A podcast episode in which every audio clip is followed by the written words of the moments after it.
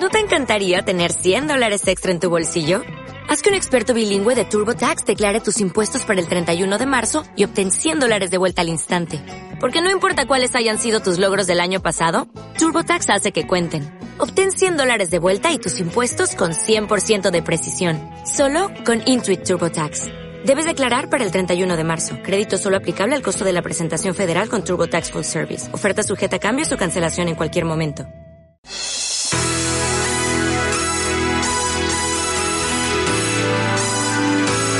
12.32 minutos, la sintonía de la opinión para recibir como cada viernes la susodicha de Dimas Cuevas. Don Dimas, buenos días. Buenos días, Miguel. En los últimos días ha habido mucha gente empeñada en decir que España está al borde del caos, que si sube la prima de riesgo, que si baja la bolsa, que si están a punto de intervenirnos. Yo la verdad prefiero huir del tremendismo. Estamos mal, sí señor, muy mal. Tan mal como nos dejaron los socialistas, con un paro intolerable y una deuda inasumible. Pero ¿estamos esta semana mucho peor que la semana pasada o que el mes pasado? Pues no. Entre otras cosas, porque se están adoptando medidas para salir del hoyo. Salvo que le preguntes a quien del PSOE o veas televisión española, que viene a ser lo mismo.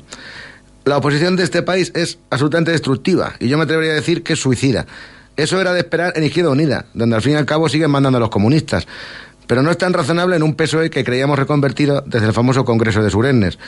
Los socialistas actúan como si hubiera elecciones el mes que viene, y resulta que no, que España tiene un gobierno legítimo hasta que la gente vuelva a ir a votar dentro de tres años y medio largos. Los socialistas actúan como si solo les importara cargarse este gobierno, aunque por el camino se lleven por delante al país entero.